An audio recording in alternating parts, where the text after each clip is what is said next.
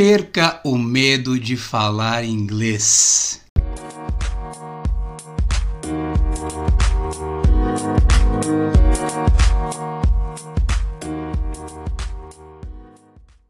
What's up, what's up, everybody? Welcome to Inglês Direto e Reto. E como sempre, Savi Ibrahim aqui para vocês, seu teacher, seu colega, seu amigo, seu conselheiro, o que vocês quiserem, porque aqui é o nosso canto, é o nosso espaço para aprendermos, discutirmos e agregarmos um na vida do outro. E antes de mais nada, quero agradecer vocês pelos plays, pelos elogios, pelos feedbacks, por compartilharem o podcast com outras pessoas.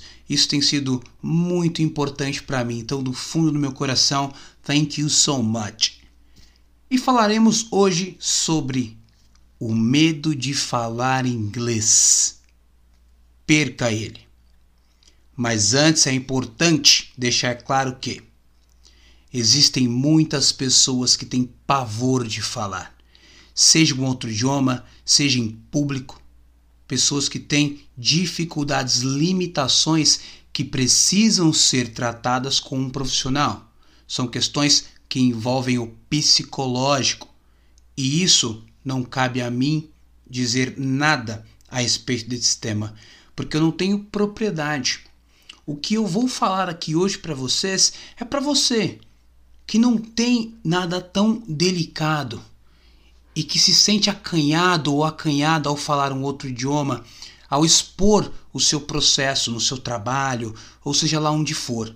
Eu quero dizer para você que você está se esforçando, está estudando, isso é um motivo de orgulho.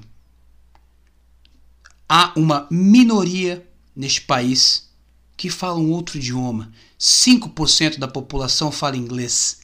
E eu nem vou entrar no mérito do quão bem essas pessoas falam.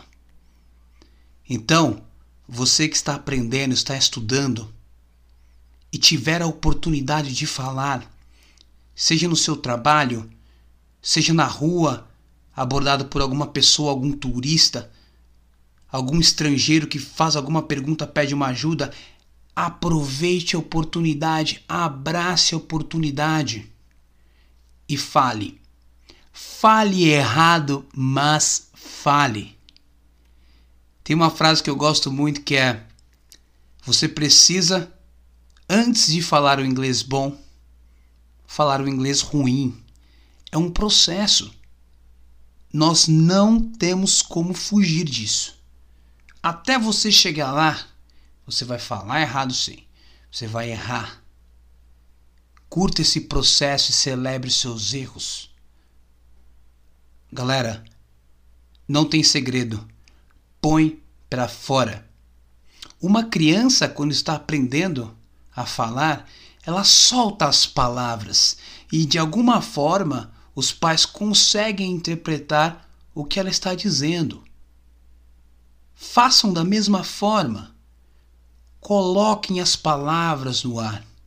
Soltem as palavras. Esse já é um passo muito importante. E com o passar do tempo, vocês irão aprender a de fato desenvolver uma sentença certinha, respeitando as regras, né? de fato mostrando um, um contexto naquilo que você quer dizer. Mas se você tem essa dificuldade, se você trava na hora, põe para fora aquilo que está na sua cabeça. E não se acanhe com as pessoas ao seu redor. Porque, como eu disse, é uma minoria as pessoas que falam inglês nesse país. E você está tentando mudar o jogo. Então, curta esse processo e fale.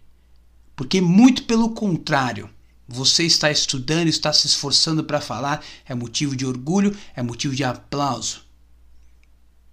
Então, para cima, galera.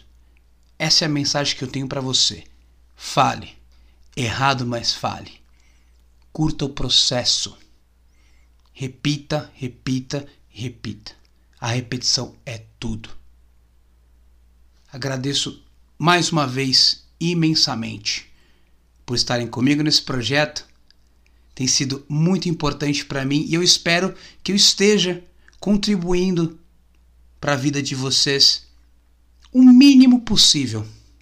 E como sempre, peço seu feedback, me deem sugestões de temas e vamos crescer juntos. Esse é o meu propósito, transmitir conhecimento e vocês têm feito parte disso. Então, mais uma vez, thank you so much and see you soon.